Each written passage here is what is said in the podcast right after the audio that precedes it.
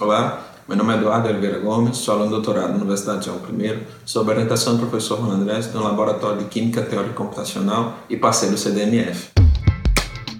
CDMF Pesquisa, um dropcast sobre as pesquisas desenvolvidas no Centro de Desenvolvimento de Materiais Funcionais, na voz dos próprios pesquisadores.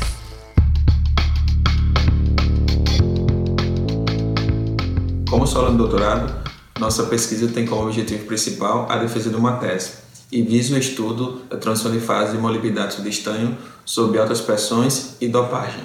Como sabemos, a literatura apresenta esses materiais como semicondutores com ótimas propriedades fotoluminescentes, fotocatalíticas e ópticas, apresentando um alto interesse científico e tecnológico.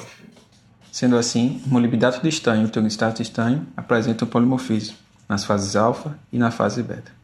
A fase alfa apresenta uma estrutura ortorrômica e grupo espacial PNNA, e a fase beta, uma estrutura cúbica e grupo espacial P12-13. Os cálculos teóricos foram iniciados com a otimização das geometrias com o funcional híbrido H6E06. Após essa etapa, foi realizado os cálculos de equações de estado e verificou-se que as fases beta apresentavam maior estabilidade. Porém, apenas molibdato de estanho apresentava transição de fase e essa transição de fase ocorria a 1 GPa. Também foi realizado cálculos de dopagem, trocando os modificadores da rede, no caso molibdênio pelo tungstênio, a concentrações 25, 50 e 75%. E também verificou-se uma transição de fase a uma concentração de 75%. Sendo assim, a pesquisa visa o estudo dessas propriedades ao longo das várias fases apresentadas sob alta pressão e dopagem como abordagem experimental e teórica.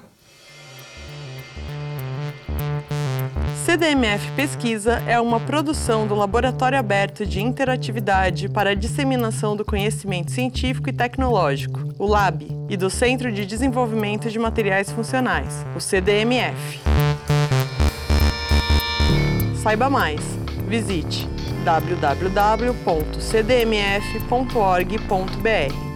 Apoio: Fundação de Amparo à Pesquisa do Estado de São Paulo, FAPESP e Conselho Nacional de Desenvolvimento Científico e Tecnológico, CNPq.